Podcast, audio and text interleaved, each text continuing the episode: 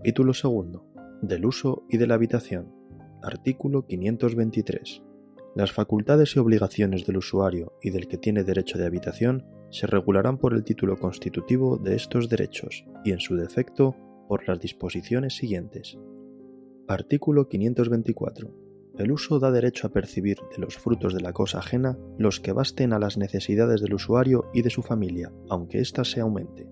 La habitación da a quien tiene este derecho la facultad de ocupar en una casa ajena las piezas necesarias para sí y para las personas de su familia. Artículo 525.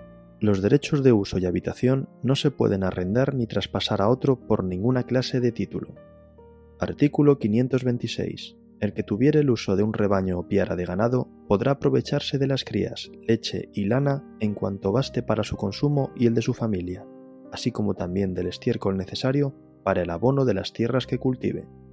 Artículo 527. Si el usuario consumiera todos los frutos de la cosa ajena o el que tuviere derecho de habitación ocupara toda la casa, estará obligado a los gastos de cultivo, a los reparos ordinarios de conservación y al pago de las contribuciones, del mismo modo que el usufructuario.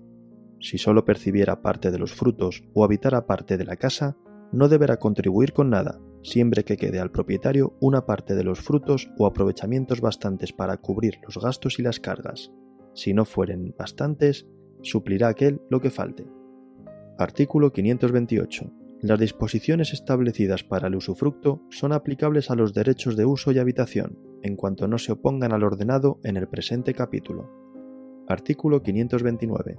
Los derechos de uso y habitación se extinguen por las mismas causas que el usufructo y además por abuso grave de la cosa y de la habitación.